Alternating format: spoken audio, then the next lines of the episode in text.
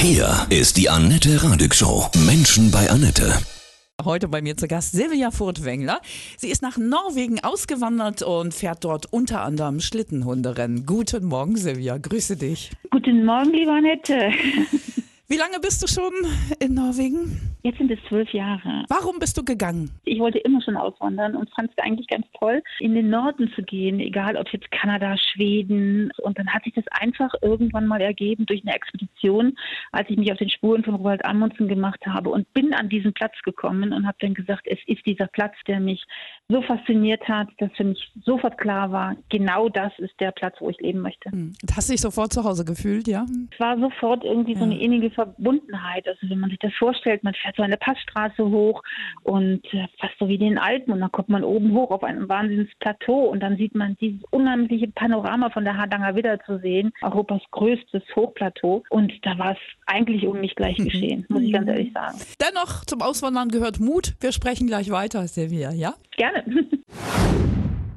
Silvia Furtwängler ist heute bei mir zu Gast. Du bist nach Norwegen ausgewandert und fährst dort unter anderem Schlittenhunderennen. Zwölf Jahre ist es her? Ja. Was ist es, was dich in Norwegen so im Unterschied zu Deutschland besonders bewegt? Die Natur, aber Deutschland hat natürlich auch eine wunderschöne Natur, aber es ist so diese, diese Weite. Ich wohne hier mitten in der Wildnis und es ist tatsächlich so, es gibt keine Straße, es gibt äh, keinen Weg, äh, wo man mit dem Auto hinkommen kann. Im Sommer fahren wir Boot, in dem Winter jetzt eben halt in einem Snowmobil oder eben mit den Hunden. Der nächste Nachbar ist acht Kilometer entfernt. Das hat schon was wirklich von endgültiger Freiheit, ne? so von dieser, ich kann hier tun und lassen, mehr oder weniger, was ich gerne möchte. Diese Winter, diese unendliche Stille hier ringsrum, da ist nichts, das ist alles tiefgefroren wie in einem Kühlschrank.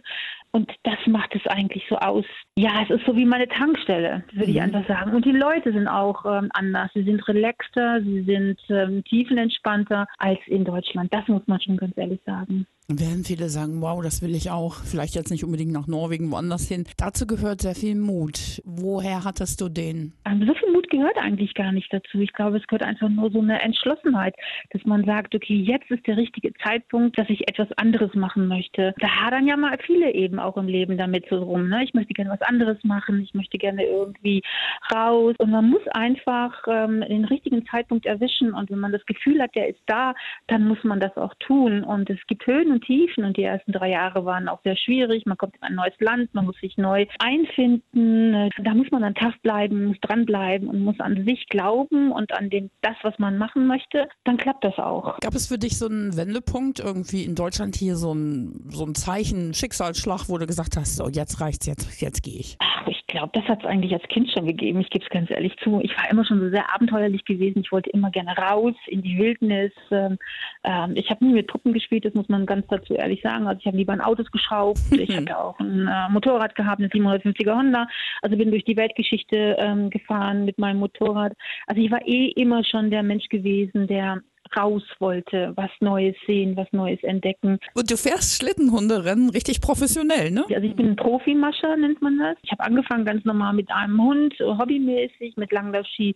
Dann hatte ich zwei, dann haben zwei nicht gereicht, dann habe ich vier, sechs und so weiter. Krass. So wie, wie, Jo- wie Jogi Löw, der dann auch immer gesagt hat, ich brauche nochmal hier einen, nochmal da einen und dann habe ich eine ganze Mannschaft zusammen. Und dann kam ich irgendwann mal an den Punkt, dass ich saß dann irgendwo mal irgendwo auf dem Berg und habe dann gesagt, wo geht meine Reise jetzt hin, was mache ich jetzt? Mache ich das professionell oder mache ich das hobbymäßig? Mhm. Weil da ist dann schon so ein Schritt dann auch, den man gehen muss. Und dann habe ich für mich entschieden, ich mache das professionell und habe dann gesagt, okay, ich muss an dem härtesten Schlittenhunderennen dran teilnehmen. Das ist das Yukon Quest und das ist 1600 Kilometer. Da habe ich dann dran teilgenommen und äh, bin über die Ziellinie gekommen und war total happy. Und da war für mich klar, das ist meine Welt. Huskies? Ja, genau. Also ich habe ganz früher mit Sibirien Huskies angefangen. Das sind so diese typischen, wo man sich das vorstellt mit Huskies. Also ich hatte natürlich auch welche gehabt, schwarz-weiß mit blauen Augen. Das ist das, was Mhm. der Deutsche sich vorstellt unter einem Husky. Aber auch die können unterschiedlich aussehen. Ich habe dann irgendwann mal gesagt, nach vielen, vielen, vielen Jahren, ich steige ein bisschen um und dann sind meine ganzen Alten gestorben. Und dann habe ich äh, gesagt, ich möchte ganz gerne Alaskan Huskies haben. Eine andere Rasse. Die sind ein äh, bisschen schneller. Da geht es darum, dass sie nicht schön aussehen. Das ist vollkommen wurscht. Also wenn sie schön aussehen, ist gut, aber wenn nicht, ist auch nicht so schlimm. Alle sind total super süß, super nett und haben ihre Eigenschaften, genauso wie ähm, in Sibirien hat sie auch. Und mit denen lebe ich jetzt hier. Ach, wie schön. Und Ja. fahre meine Rennen. Mit deiner Mannschaft.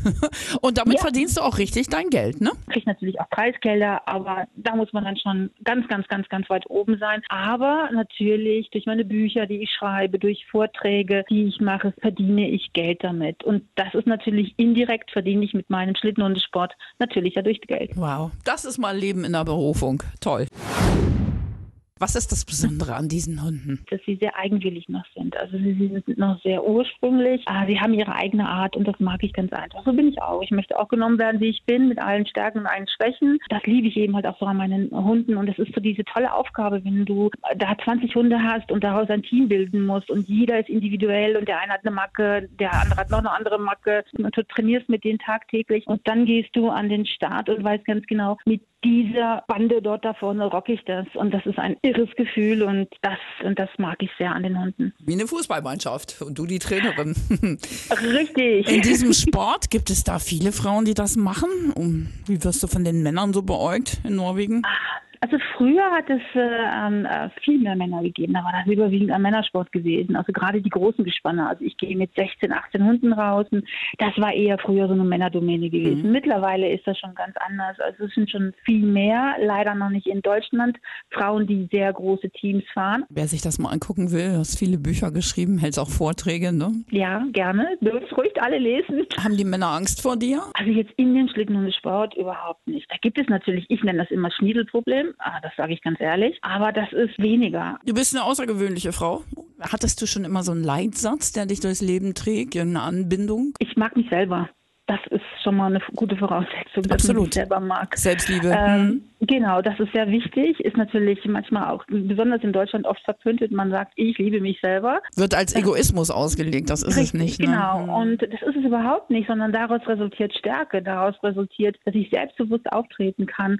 Und zwar äh, nicht egoistisch, sondern wenn ich mit mir selbst zufrieden bin, kann ich gegenüber anderen auch äh, viel verständnisvoller sein und auch ähm, viel mehr rübergeben. Das ist meine Stärke eigentlich und das macht es eigentlich aus. Jetzt bei uns ploppt das richtig hoch, diese Angst vor dem Coronavirus. Mhm. Habt ihr ja in Norwegen sicher auch schon gehört. Wie gehst du persönlich damit um? Ich merke das jetzt so gerade so in Facebook und alles Mögliche. Und wenn man sich dann mal erlaubt zu sagen, also Leute, ich bin da ganz tiefenentspannt, hier sieht das etwas relaxter, und dann kriegt man gleich so Gegenwind. Die Gefahr, damit angesteckt zu werden, die ist sicherlich da, aber ich glaube, die ist nicht so extrem hoch. Ja, wenn man die normalen Sachen macht, Hände waschen, ähm, jetzt nicht gerade den nächstbesten Knutsch durch die Gegend läuft oder sowas und diese normalen Vorsichtsmaßnahmen macht, dann hoffe ich, dass das alles alles nicht so schlimm wird. Aber deswegen reise ich trotzdem noch durch die Gegend rum. Was kann ich Ja. dir und deinen Jungs, deinen Huskies jetzt Schönes auflegen? Ah, das ist ein ganz neuer Rock aus der ähm, Mongolei und ähm, das ist Suhu. Das klingt richtig großartig. Wow, wow, wow. Sehr Ja, schön. Ich wünsche dir, Dank. Ich freue mich schon, das zu hören. ich wünsche dir auch alles Gute und grüß das tolle Norwegen. Werde ich machen. Und liebe Super. Grüße nach Deutschland. Danke.